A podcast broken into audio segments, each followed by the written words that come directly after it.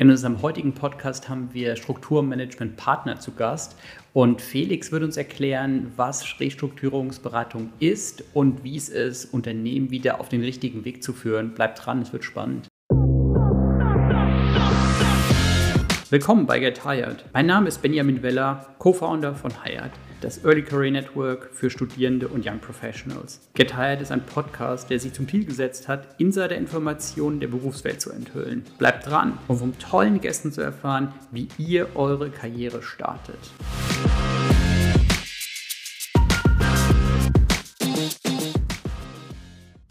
Willkommen zu unserem neuen Podcast. Wir sind heute in Köln bei Strukturmanagement Partner und wir haben Felix zu Gast. Vielen Dank, dass du dir Zeit nimmst. Herzlich willkommen in unseren heiligen Hallen. Ähm, wir kennen uns ja noch fast gar nicht. In, äh, in, den letzten zehn Minuten haben wir uns ein wenig kennengelernt. wir hatten auch das ein oder andere Gespräch im Vorfeld. Hm. Ich freue mich auf unseren Austausch. Ähm, du hattest gesagt, im Wesentlichen sprechen wir hier zu ähm, Menschen, die sich derzeit orientieren, einen Beruf zu wählen oder einen Beruf zu wechseln Genau. Und äh, da freue ich mich ein wenig drüber zu erzählen.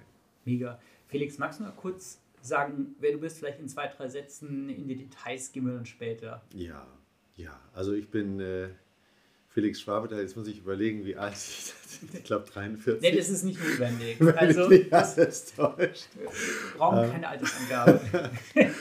ähm, ja, bin verheiratet, habe zwei äh, kleine, tolle Kinder, ähm, bin äh, Partner bei Strukturmanagement Partner, ähm, Mitgesellschafter und äh, ja, bin sehr, sehr intensiv in der Turnaround und in Wachstumssituationen, Umbruchssituationen im weitesten Sinne von Unternehmen befasst.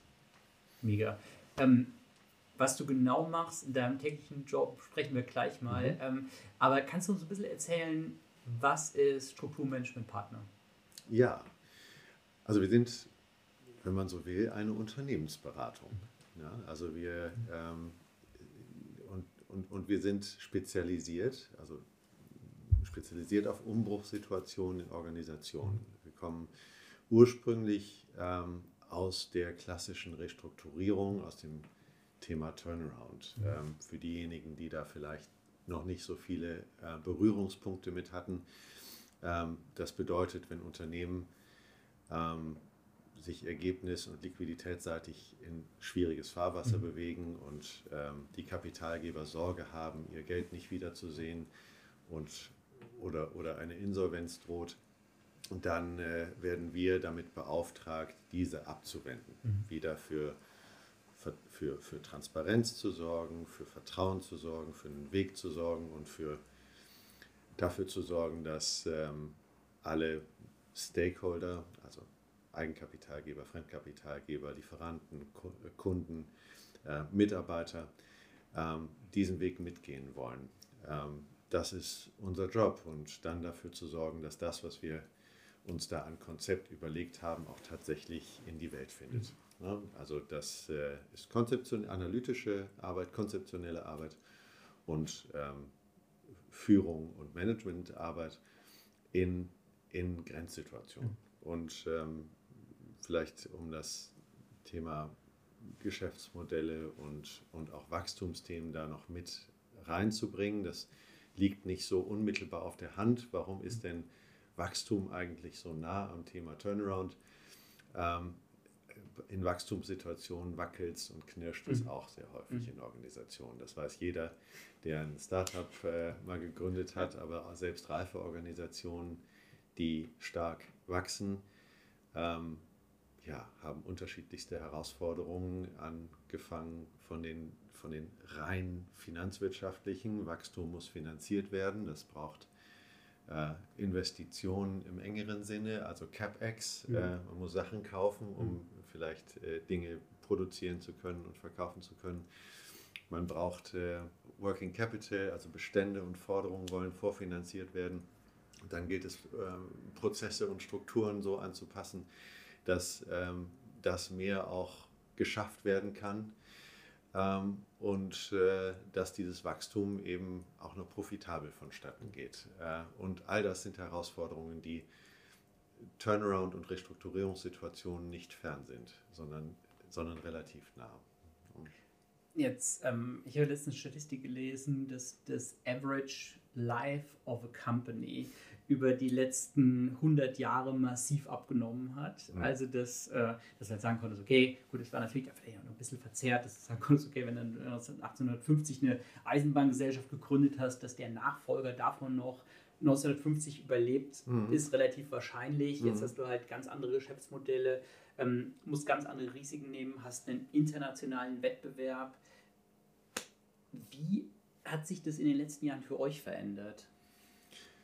Ist jetzt die Frage, wie stark man rauszoomt. Mhm. Ne? Also ich glaube, ähm, wenn man so richtig rauszoomt und sich überlegt, wie waren das damals mit den Bronzeschwertern? Ich glaube, wenn man äh, die Dinger geschmiedet hat, dann war so ein Geschäftsmodell über Jahrhunderte tragbar. Mhm.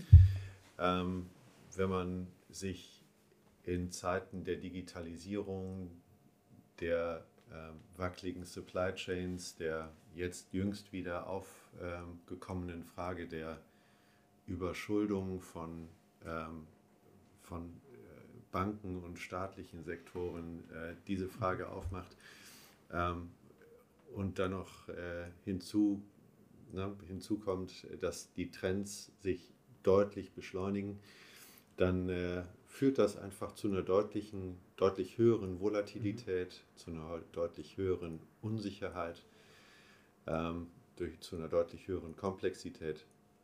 Und äh, die Dinge sind auch nicht immer so klar mhm. beantwortbar, mhm. was jetzt richtig und was falsch und was gut und was schlecht ist. Das kann sich auch sehr, sehr schnell ändern.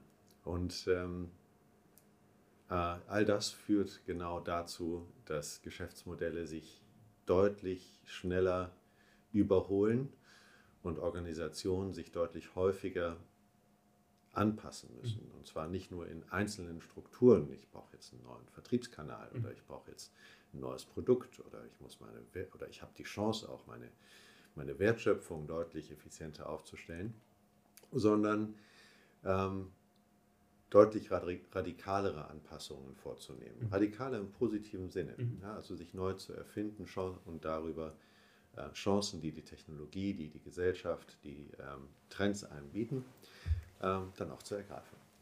Jetzt meine Frage, warum kriegen manche Unternehmen eine Transformation gut hin, manche nicht? Weil zum Beispiel jetzt das Thema Versandhandel oder sowas. Wenn man sagt, okay, ich habe, sagen wir mal, 1990 gibt es in Deutschland einige große Versandhändler. Zum Beispiel einen großen mit vier Buchstaben, den gibt es immer noch. Ähm, andere haben ähm, vor äh, 10, 15 Jahren äh, das Zeitliche gesegnet. Ein großer aus den USA, äh, den gab es 1990 noch gar nicht und ist mittlerweile eines der größten Unternehmen der Welt. Mhm. Mhm. Wie konnten sich so diese drei Wege so unterschiedlich entwickeln, obwohl man ja sagen könnte, okay, gerade auch die, ähm, die Kollegen da aus dem Fränkischen, die es jetzt nicht mehr gibt, die hatten ja eigentlich viel bessere, die hatten ja mhm. beste Voraussetzungen, eigentlich das Amazon zu werden mhm. und haben es nicht geschafft. Also jetzt nicht auf also diesen Fall, Nein, alles, diesen Fall spezifisch, aber bleiben weiß, auf einer Flughöhe. Genau, genau. Ähm, ja, vielleicht zwei Punkte. Erster Punkt ist die viel besungene Ambidextrie, unter der äh, tradierte Unternehmen leiden, wenn es tatsächlich Innovationen zu stemmen geht. Ähm, die müssen nämlich äh, auf der einen Seite das bestehende Geschäftsmodell weiterführen mhm. und das bestmöglich auch ähm, weiterentwickeln mhm. und, und aber gleichzeitig ähm, dann noch zusätzlich ein völlig neues Geschäftsmodell entwickeln und dann auch ins Leben bringen, ähm, dass möglicherweise die eigentliche DNA des Unternehmens oder die, vielleicht nicht die DNA, aber ähm, die bestehenden Unter äh, äh Mitarbeiter, Strukturen, Prozesse ersetzt oder in Frage stellt und untergräbt. Und das innerhalb einer Organisation führt zu einem unheimlichen Spannungsfeld, das, ähm, das es, äh, das es äh, häufig verhindert, dass bestehende Player in einem Markt, die eigentlich bestens darüber Bescheid wissen, wie äh, der Markt funktioniert, wie die ähm, äh, Prozesse aufgesetzt sein müssen, um diesen Markt auch effizienter darzustellen, ähm, die es nicht schaffen, halt diese, die, diese beiden Dinge parallel zu tun. Das ist ähm, subsumiert unter dem Thema Ambidextrie. Das ist, ähm, das ist der eine Punkt. Der andere Punkt ist aber, dass es Unternehmen gibt, die das schaffen. Mhm. Ähm, und das liegt äh, immer an der Steuerung bzw. am Management. Mhm.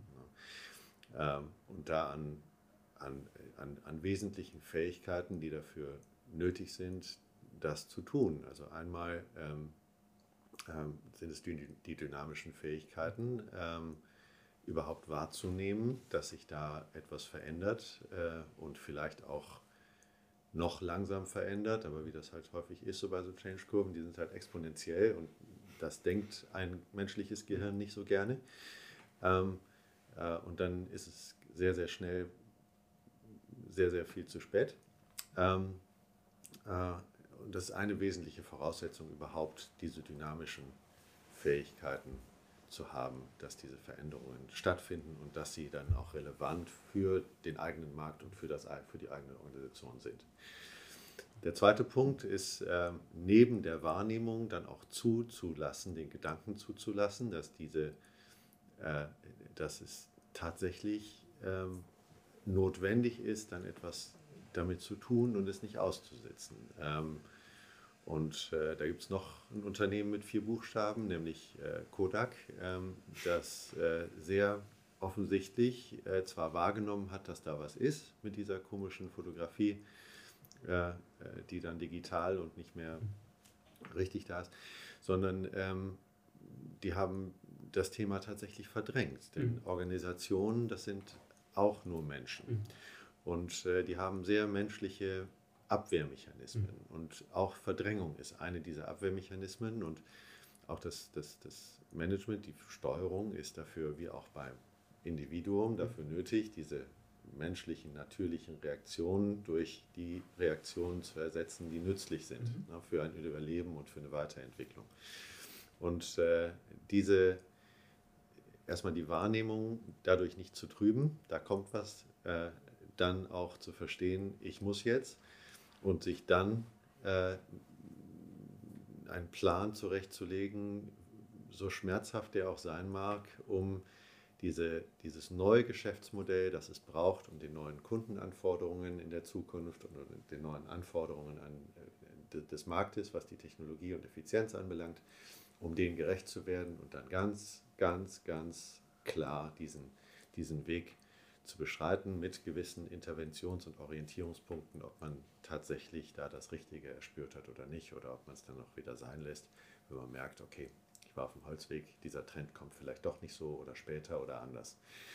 Also ähm, ja, war jetzt eine lange Antwort auf eine kurze Frage, aber ich hoffe, so ein bisschen das einordnen zu können ich finde es total interessant, weil ähm, ich glaube, das ist ja auch sowas, wo, ähm, ja, wo du halt einfach auch wahnsinnig viel lernen kannst, wie, wie Organisationen halt in the long run funktionieren, indem du dich halt irgendwie permanent neu erfindest und halt diese internen Widerstände als Management irgendwie so ein bisschen natürlich erstmal nicht beiseite wischst, sondern halt mitnimmst, die Bedenken der, der Mitarbeitenden dann ernst nimmst, aber trotzdem halt sehr aufgeschlossen bist was das Thema Innovation betrifft, um eben bei diesem Trend mitzugehen, auch wenn es mal, auch wenn es mal ein Risiko ist. Mhm. Ähm, äh, würdest du sagen, da gibt es ein, das, das hat auch sehr viel mit der Eigentümerstruktur zu tun, also dass ich halt sagen kann, als meinetwegen familiengeführtes Unternehmen, kann ich halt auch mal ein Risiko gehen, was ich mir vielleicht als gelistetes Unternehmen gar nicht erlauben kann?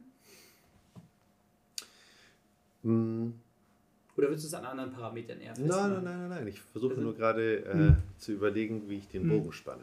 Ähm, wir haben in, in unserem Geschäft des Turnaround-Managements äh, gibt es eine Art Krisennomenklatur. Mhm. Ja? Und ähm, diese, äh, da gibt es unterschiedliche Ausprägungen, die, sind, die haben sich etabliert, die sind recht standardisiert und die erste und wesentliche Ausprägung fast, von fast jeder Krise fängt an bei den Stakeholdern und da halt im Wesentlichen bei den Eigentümern. Mhm. Ähm, dann geht es weiter zum Thema Strategie.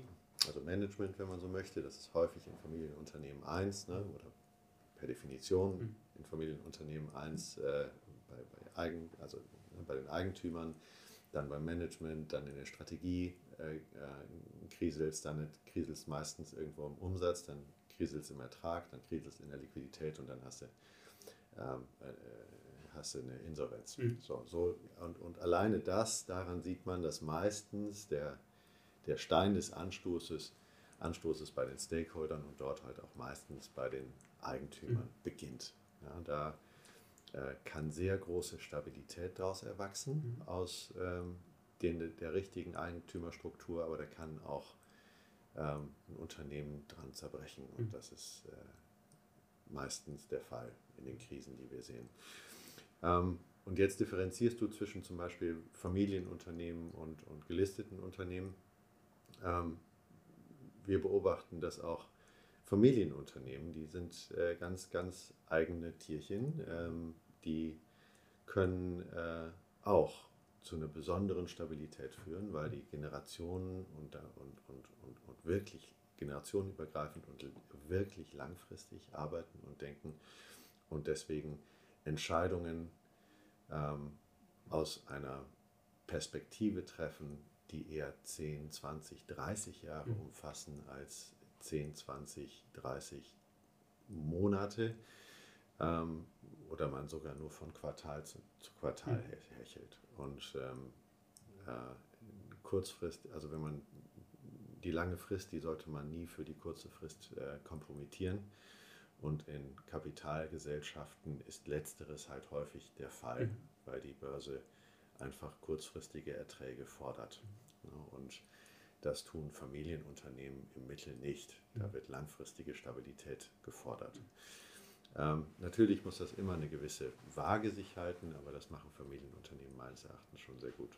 Allerdings haben Familienunternehmen auch ein gewisses destabilisierendes Element, denn äh, wenn es Stress in der Familie gibt, dann gibt es auch Stress im Betrieb. Mhm. Und äh, da können, glaube ich, viele Unternehmerfamilien ein Lied von singen, wenn man sich da nicht einig darüber ist, was für eine Rolle die Unternehmerfamilie hat.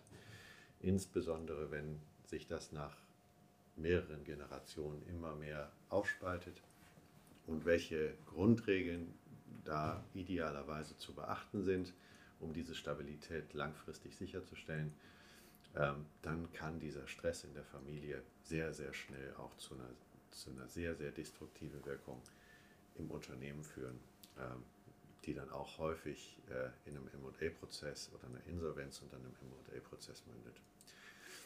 Jetzt haben wir schon viele, ähm, oder, also wir kriegen ja täglich mit, was, was, äh, was passiert mit Unternehmen, die sich in einem Turnaround befinden. Hm.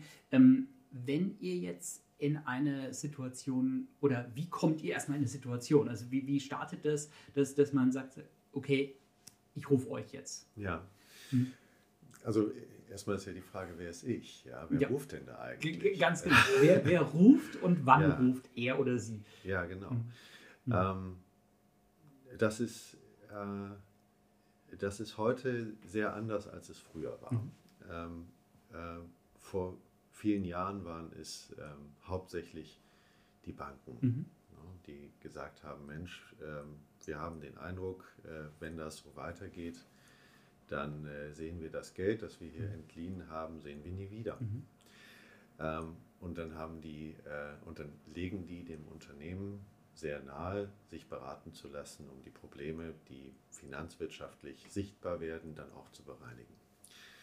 Dann äh, gibt es einen Beauty Contest, dann tanzen wir und unsere Mitbewerber vor und sagen, äh, ne, wir können dies und jenes besonders gut und ähm, das machen wir auch gerne für euch. Äh, und äh, das tun die anderen auch. Und dann sucht sich das Management letzten Endes einen aus und beauftragt einen Unternehmensberater, der dann ein ganzheitliches Konzept schreibt. Und äh, viele sprechen von ganzheitlich. Ich glaube, viel ganzheitlicher als wir kann man tatsächlich nicht arbeiten. Ähm, so ein Konzept äh, wird dann innerhalb von sechs, acht Wochen erstellt und dann innerhalb von sechs bis sechs Monaten bis so zwei Jahren umgesetzt. Ähm, heute ist es tatsächlich so, dass nur noch circa ein Viertel unserer, unserer ähm, Mandate über die Banken kommen, mhm. sondern die kommen über das Management selbst, mhm. die kommen über Aufsichtsorgane wie Beiräte, die kommen über Empfehlungen von Juristen, die vielleicht von dem Unternehmen mal zu, zu Rate gezogen mhm. werden, ähm, weil es äh, gesellschaftsrechtliche Fragestellungen gibt. Ähm, ja, und äh, das freut uns, dass wir jetzt ein bisschen breiter aufgestellt sind. Aber es sind, ja, es sind meistens die steuernden Organe. Mhm. Ich weiß, dass es das auch, äh, dass es auch Umfelder gibt, in denen sie denen auch Betriebsräte ähm, solche Dinge in Auftrag geben, aber das ist tatsächlich eher in Kapitalgesellschaften der Fall, als dass es in äh, Familienunternehmen der Fall ist. Und wir sind hauptsächlich eigentlich in Familienunternehmen unterwegs oder in Beteiligungsgesellschaften. Das heißt, ihr habt die Situation, ihr werdet gerufen und sagst du, hier bin ich, wir haben den, den Pitch gewonnen und dann, ähm, dann geht es erstmal acht Wochen rund, indem ihr in den acht Wochen erstmal das Grundkonzept ausarbeitet, dann wahrscheinlich bei Stakeholdern ähm, präsentiert und dann sagen die, okay, passt, geht los. Genau. Ähm, und hat es dann, ähm, ist, ist es schon dann auch, an welcher Stage ist das? Also bin, bin ich da schon zum Beispiel bei, bei einer Situation, wo ich sage, hm, also äh, wir müssen halt über eine Restrukturierung auch der, der Verbindlichkeiten zum Beispiel reden. Und ähm, ganz ehrlich, wenn die Banken nicht bereit sind, ähm, einen Haircut von 40 Prozent zu nehmen, dann würde sie nicht funktionieren, dann können wir direkt, können wir direkt aufhören. Also das Ergebnis der Konzeptphase ist letzten Endes exakt das. Mhm. Also ähm, was ist so, was, was, was machen wir da überhaupt in diesen sechs, acht Wochen? Ja? Ähm, wir drehen jeden Stein um, der umgedreht werden muss. Mhm. Ähm, und ähm, das ist, das ist, also wie gesagt, also viel ganzheitlich kannst du tatsächlich nicht arbeiten. Wir schreiben ein Konzept, in dem wir erstens ähm, die finanzielle Historie uns anschauen und erstmal versuchen, daran festzumachen, wo verschwindet denn hier eigentlich das Geld? Mhm. Warum treten überhaupt Verluste auf oder warum schmilzt der Ertrag äh, auf dem Maß, dass es sich äh, gilt, Sorgen zu machen? Im zweiten Schritt schauen wir uns wirklich das gesamte Geschäftsmodell an und zwar nicht nur irgendwie, ach, äh, hier haben wir vielleicht zu viele Leute im Innendienst oder ach, dieses Produkt funktioniert nicht, sondern das beginnt bei der Positionierung des Unternehmens, geht über die, also ne, äh, Markt- und Wettbewerbsumfeld, äh, geht dann über die Produkte hin zu den Vertriebskanälen, über die Vertriebskanäle, über, ähm, über die gesamte Wertschöpfung, indirekt produktiv wie direkt produktiv.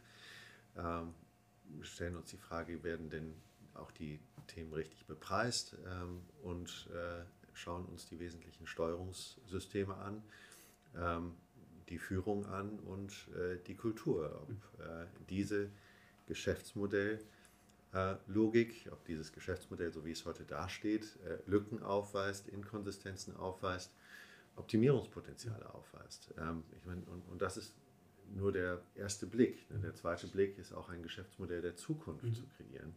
Also ein geschlossenes System, das in drei bis fünf Jahren in dem dann geltenden Markt- und Wettbewerbsumfeld eine wettbewerbsfähige oder am besten in der Lage ist, eine Überrendite zu erzielen. Und stellen uns die gleichen Fragen, die ich gerade genannt habe, malen dieses Zielbild und ähm, schreiben auch auf, welche Turnaround-Maßnahmen und welche strategischen Maßnahmen möglich sind, um vom heute, das offensichtlich nicht so schön ist, in ein Morgen, das wunderbar ist, zu kommen. Ja. Und das ist die Management-Agenda dann für die nächsten Jahre. Die schreiben wir in dieses Konzept rein, übersetzen das Ganze in einen Finanzplan, G&V. Ne, das ist wieder Rechnerei, ne, G&V, Bilanz und Cashflow. Und das ergibt in Summe dann ein Konzept, ein Unternehmens, ein, ein mittel- bis langfristiges Unternehmenskonzept, das es dann gilt, in den nächsten drei Jahren meistens umzusetzen. So, das ist, das, das ist es auch schon. Ja. Wie kommuniziert ihr? Weil ich, ich stelle mir das äh, relativ herausfordernd vor. Ihr habt ja auch viele schwierige Dinge zu kommunizieren. Also äh, zum Beispiel, wenn du jetzt eben sagtest hier, der Innendienst ist völlig, völlig über, ähm, über, überstufft. Ähm, da musst du definitiv Cuts machen, einfach weil, ähm, ja, weil du sonst einfach die Kostenbasis nicht in den Griff bekommst. Oder dem Management zu sagen, du ganz ehrlich, ähm, ihr habt euch wahrscheinlich auch schon Gedanken gemacht, wir sehen das aber ganz anders und wir empfehlen mit Nachdruck unsere Strategie zu implementieren und jemand, der sagt, okay, weißt du was, ganz ehrlich, bin seit 40 Jahren in diesem Markt drin, lag da vielleicht mal falsch, aber das, was ihr da macht, das wird nie funktionieren. Ähm, wie, wie kommuniziert ihr das? Ähm, es ist die, die, die Macht des Faktischen ist sehr, ist, ist, ist ähm, die, die wir da bestenfalls einsetzen mhm. können. Also wir äh, basieren unsere Konzepte immer auf analytischen äh, äh, Ansätzen. Wir haben, sind jetzt 40 Jahre im Markt und in diesen 40 Jahren haben wir einen Methodenbaukasten entwickelt, der es erlaubt, ähm, sehr sichtbar zu machen und sehr objektiv sichtbar zu machen, so objektiv man sein kann in der Realität, ähm, äh, sichtbar zu machen, was äh, notwendig ist und was nicht.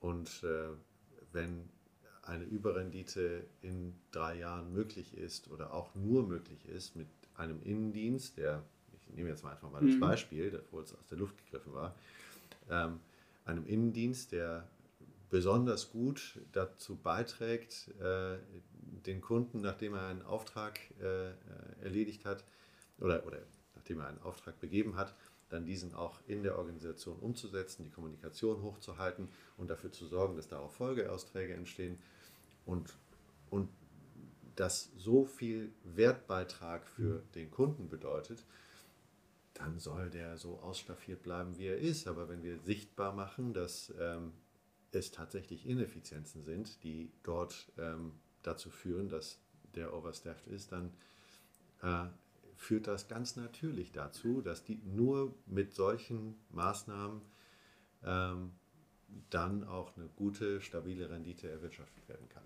So.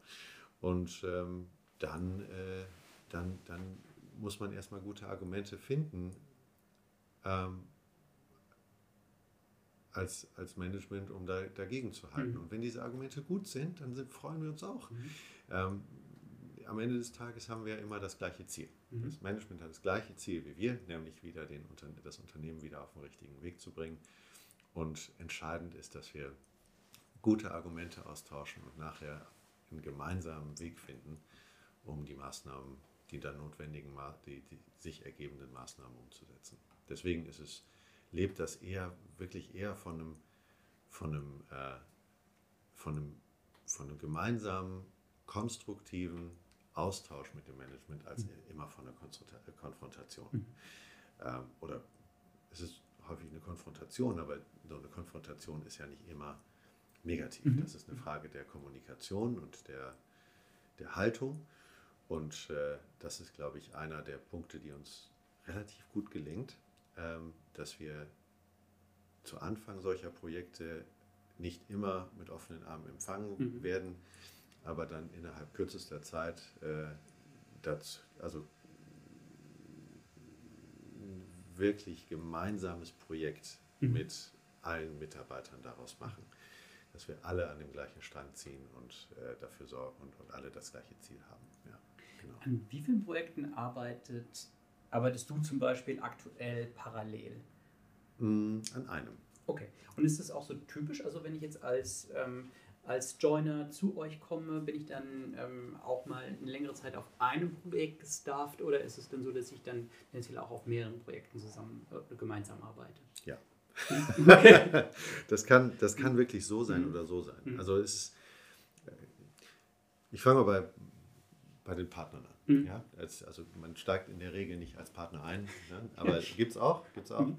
Aber ähm, äh, als, als Partner haben wir ein anderes Modell, als das viele andere mhm. haben. Ähm, wir haben nicht, wir haben, uns, wir haben uns wirklich ganz, ganz bewusst gegen dieses Fly-in, Fly-out entschieden, mhm. ähm, wo ein Partner fünf junge Projektleiter in Anführungszeichen führt, kann man Mhm. gar nicht Mhm. bei drei, vier, fünf Projektleitern. Die kann man maximal so ein bisschen steuern und ab und zu mal mit denen telefonieren. Aber solche, solche äh, Modelle gibt es ja durchaus ähm, und dafür, ja, da leveragt man sich ganz gut.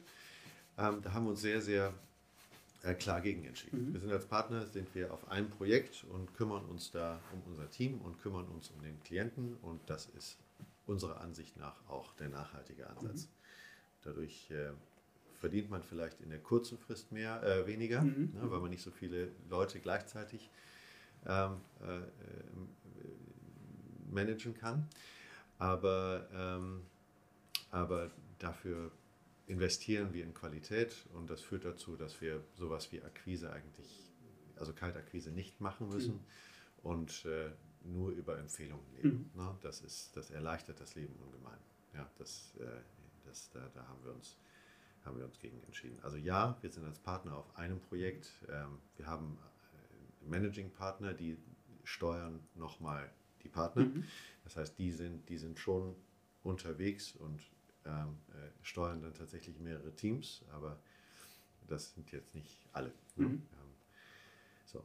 Und ähm, dann haben wir äh, aber für dich als äh, Neueinsteiger, ich sag mal auf, auf, Berater, ähm, auf Beraterebene, da bist du in der Regel auch auf einem Projekt. Mhm. Nur das, äh, und äh, das, die Projekte, die können sehr, sehr unterschiedlich sein. Also es kann durchaus sein, dass du mal zwei, drei, vier Analysephasen hintereinander hast und äh, dann innerhalb von einem Jahr zwei, drei, vier Unternehmen halt siehst. Äh, unheimlich spannend, unheimlich unterschiedliche Geschäftsmodelle, äh, unterschiedlich platziert in der Wertschöpfungskette, äh, in unterschiedlichen Märkten. Ja, das kann Modeunternehmen sein, äh, das kann äh, aber auch Naturdärme herstellen äh, oder Mhm. ist auf der Schwäbischen Alpen Maschinenbauer ähm, oder, oder Bierbrauer oder ein Erzbistum, Mhm. ja, wa- was es auch immer ist. Also es ist wirklich sehr, sehr abwechslungsreich. Ähm, mit allen Vorteilen, die das Mhm. mit sich bringt. Mhm. Ja. Ähm, es kann aber durchaus auch sein, dass du über ein, zwei Jahre auf dem gleichen Projekt bist, also nach einer Analysephase dann direkt in eine Umsetzungsphase kommst und dann mit Mitte, Anfang, Mitte 20 oder Ende 20 in die Situation kommst, in einer kritischen Restrukturierungs- oder Turnaround-Situation in eine Führungsrolle zu schlüpfen. Ähm, und auf diese Art und Weise Management-Erfahrung zu sammeln, zu einem Zeitpunkt, wo du in einem normalen Unternehmen gar keine Chance dazu hättest, äh, auf ähm, diese Kompetenz auszubilden, diese Erfahrungen zu sammeln. Ähm, und ich kann dir ehrlich gesagt gar nicht sagen, was äh, davon besser ist, ähm, Ja. weil beides hat unheimlich viele Vorteile. Ne? Das eine, da lernst du sehr viel über, über Geschäftsmodelle, über, über ähm, Methodiken, wie man Geschäftsmodelle greift. Bei dem anderen lernst du Steuerung und Führung. Mhm. Ne? Und ähm, ich glaube, die Mischung macht es Mhm. am Ende des Tages. Äh, und diese Mischung, die kriegen wir bei unseren Projekten immer ganz gezielt und sehr gut hin. Also unser Ziel ist es nicht, äh, ganz tiefe Spezialisten auszubilden, sondern wirklich Generalisten auszubilden, die auf der einen Seite Analyse, Konzeption, Kommunikation und Führung können, aber gleichzeitig auch Finanzen verstehen und Geschäftsmodelle ganzheitlich bewerten können. Ne, Also wenn man so will, wir bilden wirklich, oder ich glaube, wir sind einer der wenigen oder letzten Berater, die tatsächlich noch Generalisten ausbilden und Generalisten sind. Ähm, und das ist auch der Grund, warum unsere Leute halt mit Anfang, Mitte 30 bereit sind für ihre erste Geschäftsführung, ja, Mhm. weil die halt so breit und so früh schon all diese Disziplinen im Grunde in, in einem herausfordernden Umfeld gelernt haben. Und habt ihr dann auch ähm, so einen gewissen Sektor-Support? Weil also ich mir das relativ unterschiedlich vor, ob du jetzt zum Beispiel ähm, mit einem Maschinenbauer mit irgendwie äh, Targetmarkt in äh, Southeast Asia arbeitest oder ähm, mit einem Getränkehersteller, äh, der sich primär auf das südliche, äh, südliche Rheinland fokussiert oder sowas. Ja, also ähm, Fachkompetenz, äh, also unsere Fachkompetenz liegt eher in der Methodenkompetenz mhm. äh, und nicht in der Branchenkompetenz. Mhm. Ähm, an Branchenkompetenz äh, mangelt es den manchmal 100 Jahre alten Unternehmen, ähm, in, denen, in die wir gerufen werden, nicht. Mhm. Na, diese Unternehmen, die sind seit vielen, vielen Jahrzehnten, manchmal Jahrhunderten in diesem Markt zu Hause. Mhm.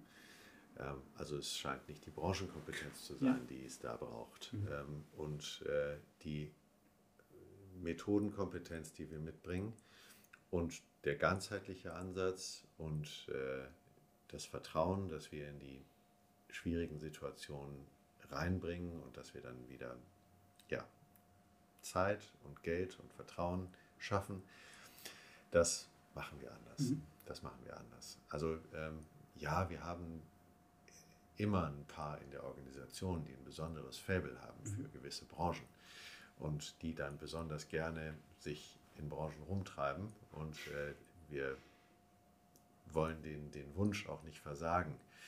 Aber ist es eher so rum, als dass wir sagen, wir haben ein Branchencenter mhm. und wenn du dich nach drei Jahren nicht entschieden hast, dann äh, müssen wir ernst, ernsthaft unterhalten.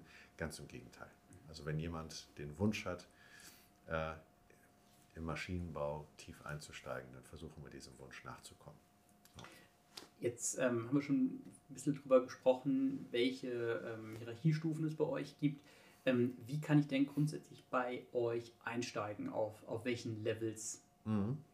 Mhm. Ähm, ja, also im, am, am liebsten ähm, als Absolvent, nein, als Praktikant, als Absolvent oder als Young Professional. Und Young Professional fassen wir ein bisschen anders, weil wir in Summe halt einfach ein junges Team sind. Äh, ähm, ich, wenn wir Young Professional sagen, meinen wir drei, vier Jahre Berufserfahrung max. Mhm.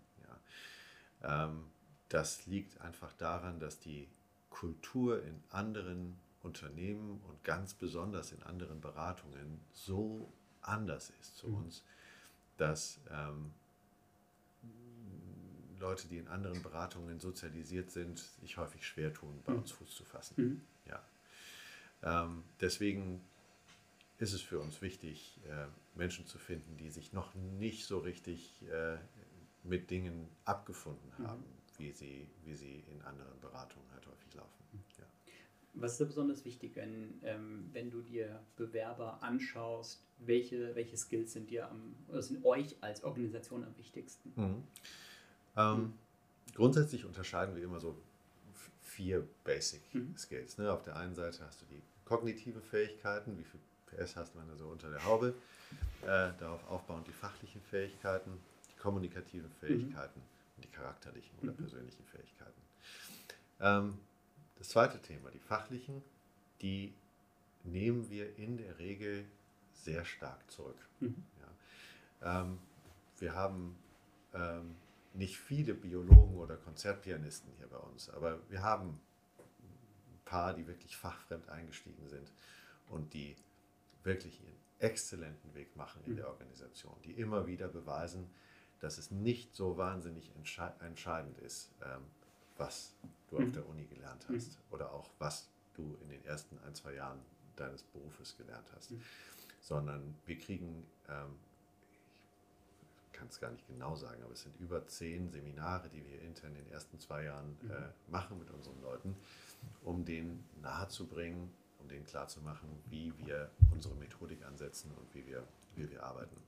Also das Fachliche drehen wir ein bisschen runter. Was hilft, was an der Stelle hilft, oder was ich so ein bisschen ausnehmen möchte, ist das Thema Finanzen. Mhm. Also und, und, und etwas allgemeiner gesprochen, so quantitative äh, Analysen, aber auch gerne so einen gewissen Hang dazu, sich auch mit, mit, mit, mit Zahlen, mit Eurozeichen auseinanderzusetzen. Das hilft halt massiv, mhm. denn unser Einstieg ist immer über die Finanzen, GV-Bilanz, Cashflow. Unser Ausstieg ist immer über die Finanzen, über das Thema Unternehmensplanung und auch jede Maßnahme, die wir ergreifen, rechnen wir, inwiefern die sich auf Ergebnis und auf Liquidität auswirkt. Das heißt, so eine Affinität zu Zahlen und Eurozeichen ist unheimlich hilfreich. Am besten hat man auch schon mal was davon gehört, irgendwie in der Uni, aber das war es auch schon. Mhm. Ja, so. Ähm, es sei denn, man steigt halt wirklich als Spezi ein und sagt, ich habe Financial Modeling gemacht irgendwie, oder ich war bei einer WP-Gesellschaft mhm. und ich möchte hier wirklich ähm, äh, ein, ein, ähm, hier meinen Schwerpunkt ausbauen. Mhm. Das ist auch gut. Mhm. Aber das ist, da habe ich jetzt äh, eine Ausnahme erstmal rausgenommen, mhm. um jetzt nur noch über das Thema kognitive Fähigkeiten, kommunikative Fähigkeiten und charakterliche mhm. zu sprechen. Ähm, ähm, und da suchen wir auch sehr, sehr besondere Tierchen, denn mhm. wir sind in dem Umwelt, Umfeld, in dem wir unterwegs sind, ähm, haben wir unheimlich hohe analytische Anforderungen, mhm. denn ähm, bei der Anspann, bei dem Anspannungsgrad und bei der Konfliktfreude, die solche schwierigen Situationen immer mit sich bringen, ist es wichtig, sich gerne auf Fakten zu berufen und von dort eine Diskussion zu beginnen und nicht andersherum äh, bei Meinungen zu beginnen und dann zu versuchen, die Fakten zu finden, die dazu passen. Ja? Ähm, deswegen ist dieses. ich überlege gerade, ob das angemessen ist, aber dann sollte man vielleicht eher in die Politik gehen, oder? Ähm, äh, hat hm. beides seine Berechtigung. Hat beides seine, seine Berechtigung. Und entscheidend ist, wie so häufig im Leben, immer die gute Balance. Also immer nur bottom-up zu arbeiten, dann, dann, dann dreht man jeden Stein um und wird nie fertig. Mhm. Also hypothesenbasiertes Arbeiten ist auch nicht ganz von der Hand zu weisen, das macht man auch in der Forschung. Ähm, aber es braucht eine gute Balance. So. Ähm, aber zu den, zu den äh, also man braucht wirklich äh, äh auf der einen Seite diese, diese Liebe zur Analytik, mhm.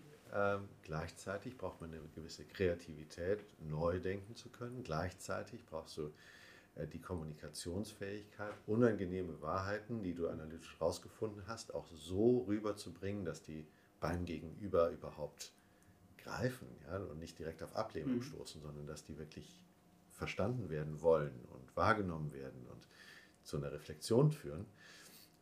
Und dann auch noch die, äh, ich sag mal, die persönlichen Eigenschaften, um in diesen, diesen Spannungsfeldern ähm, äh, und in der Machtposition, in der wir auch häufig sind, äh, äh, integer und zugänglich und, ähm, und, und einfach gut gelaunt zu bleiben. Ja? Mhm.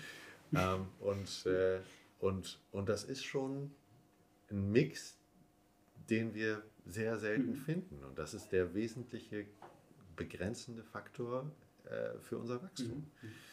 Ähm, also wir sagen so viele Projekte ab, weil wir zu wenig äh, äh, Leute finden, die diese Qualitäten haben. Mhm. Also wir können uns über die Anzahl an Bewerbungen können wir uns nicht beschweren.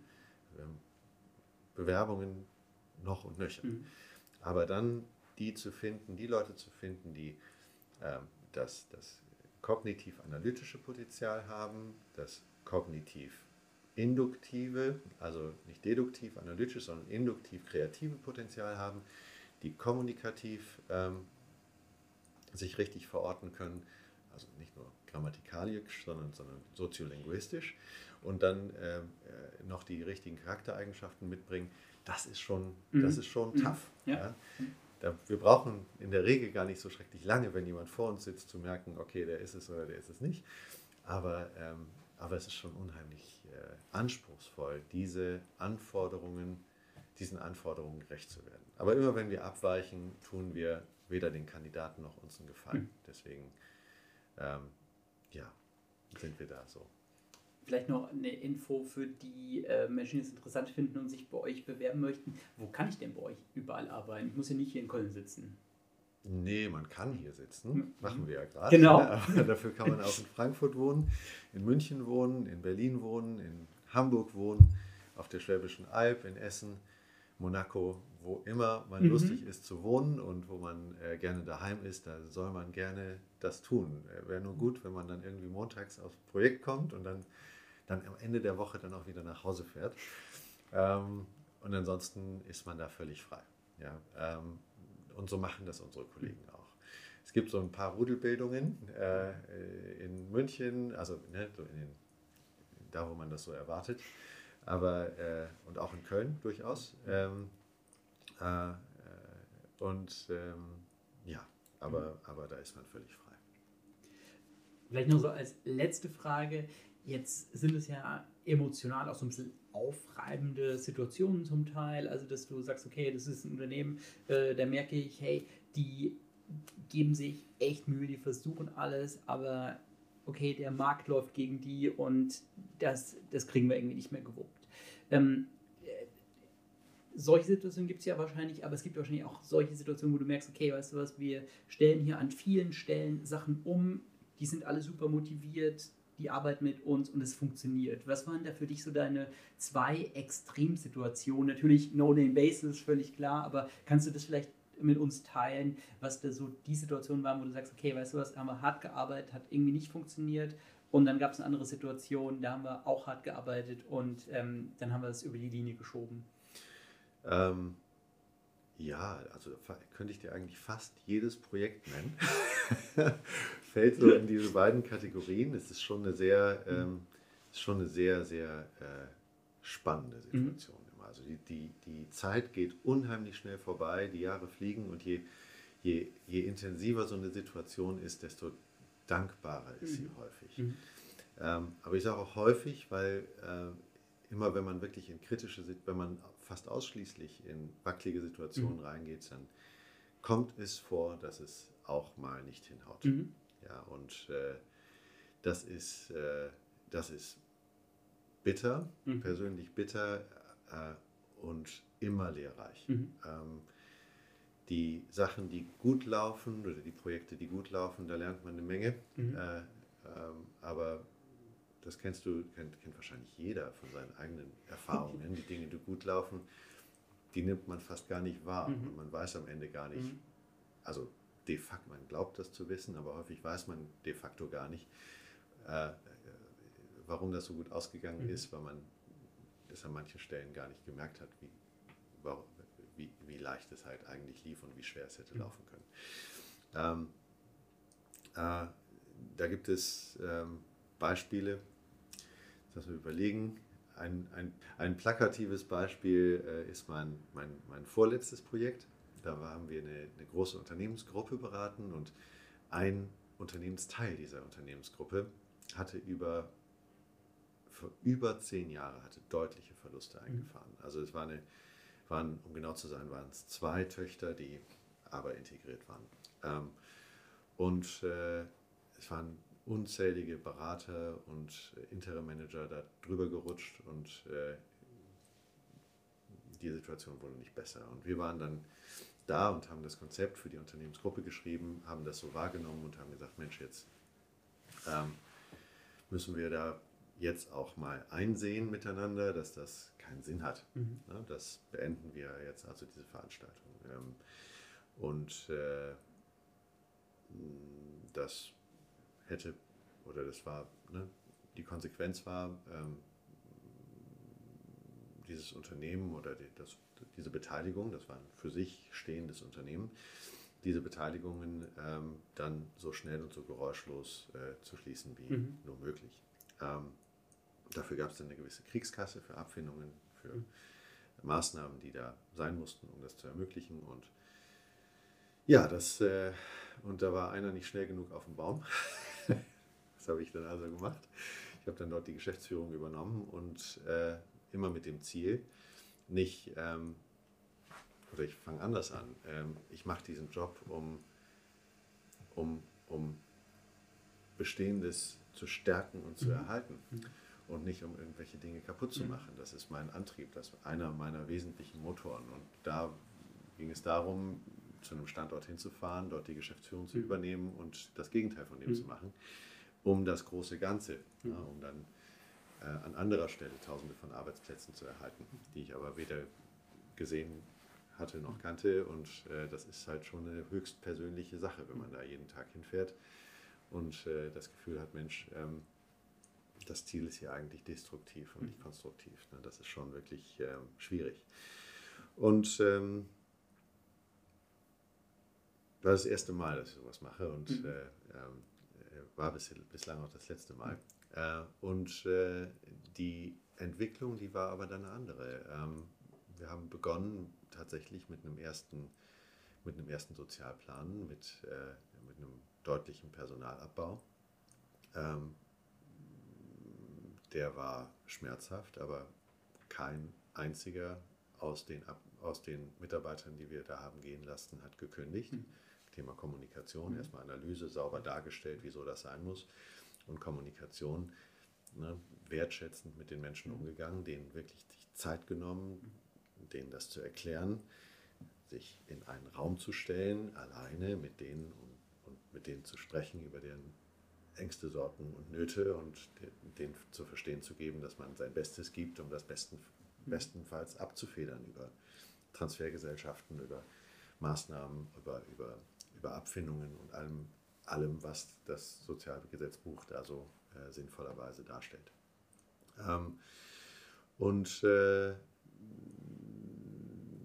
gleichzeitig haben wir einen Großteil der, der Artikel bereinigt, ähm, haben das deutlich schlanker gemacht, haben die Organisation ähm, auf das Notwendigste reduziert und siehe da, ähm, plötzlich halbierten sich die Verluste und siehe da, der Cashflow, der war auch gar nicht mehr so schrecklich äh, negativ, wie, wie er eigentlich äh, die Jahre zuvor ausschaute. Aber es war einfach schlicht, schlichtweg äh, nach zehn Jahren schwer zu vermitteln. Mhm. Jetzt beim elften Versuch äh, wird das was. Mhm. Ähm, deswegen haben wir gemeinsam entschieden, äh, das zu einem, das ins Schaufenster zu stellen mhm. und zu verkaufen. Mhm. Und siehe da, ein Mitbewerber ähm, hat den Wert dieses Unternehmens dann erkannt mhm. nach diesen Maßnahmen und hat ähm, auch einen entsprechend attraktiven Kaufpreis dafür mhm. bezahlt sodass äh, äh, es gab einen richtigen Wettbewerb um mhm. das Unternehmen. Und äh, das Unternehmen, das steht heute da. Menschen werden wieder eingestellt, mhm. die vorher entlassen wurden und werden Investitionen getätigt. Und ähm, wenn ich mit meinem kleinen Sohn da jetzt auf dem Parkplatz fahre, dann kann ich dem sagen, Papa, ne, äh, also mein Kleiner, ohne deinen Papa, ähm, wird es jetzt den Laden so nicht geben. Mhm. Da wäre hier vielleicht ein Lagerhaus mhm. oder eine Wiese. Ja, Wiesen sind ja schön. Ja. Aber ähm, ne, das, und, und das vereint sehr, sehr viele, warum erzähle ich die Geschichte? Das vereint eben sehr, sehr viele Dinge, die, die den Beruf so, so erfüllend mhm. machen. Ne, dem, dem, der, Beruf, der macht eigentlich jeden Tag glücklich, aber der erfüllt einen tatsächlich, weil ähm, wenn du in so einem Konzern als Einzelner was Tolles tust, dann sieht der Konzern nachher genauso aus wie vorher. Mhm. Du machst keinen Unterschied de facto. Also ja, vielleicht irgendeinen, aber sichtbar ist der vielleicht, also für kaum jemanden. Ähm, äh, du kannst bei uns das machen, was du für richtig hältst. Mhm. Äh, du brauchst nicht irgendwem nach dem Mund zu reden. Äh, noch nicht mal dem Kunden nach dem Mund zu reden. Du kannst deine eigene Meinung bilden und diese eigene Meinung vertreten. Du ähm, trägst dann aber auch oder sogar auch, aber auch sogar auch, das ist äh, manchmal sehr, sehr ambiguös oder doppelt, äh, ne, das ist beides gleichzeitig, ähm, dann die Verantwortung mhm. dafür. Ne? Und äh, das muss man wollen. Ne? Das muss man wollen. Das macht, kann unheimlich äh, dankbar sein, das kann auch sehr anstrengend sein. Aber es führt dazu, dass du was spürst, ja? dass was passiert. Und äh, wir sind äh, letztendlich der, der Qualität verpflichtet. Ja? Also das ist unser Anspruch als Organisation, dass wir nicht gucken, dass wir schnell fertig werden, sondern dass wir uns so viel Zeit nehmen, wie wir brauchen, um ein exzellentes Ergebnis zu erzeugen. Und über die Art und Weise halt wirklich immer weiter wachsen. Und das kann ich jetzt nach 17 Jahren sagen. Also diese abflachende Lernkurve, äh, die kann ich nicht wahrnehmen. Mhm. Vielleicht bin ich aber auch einfach äh, zu beschränkt. Ja, das kann durchaus sein, will ich nicht, will ich nicht, äh, will ich nicht äh, aussortieren. Aber die, die, die Lernkurve, die, die verändert sich halt nur. Mhm. Ja, das fängt an, dass man lernt, äh, Analysewerkzeuge kennenzulernen und zu nutzen. Dann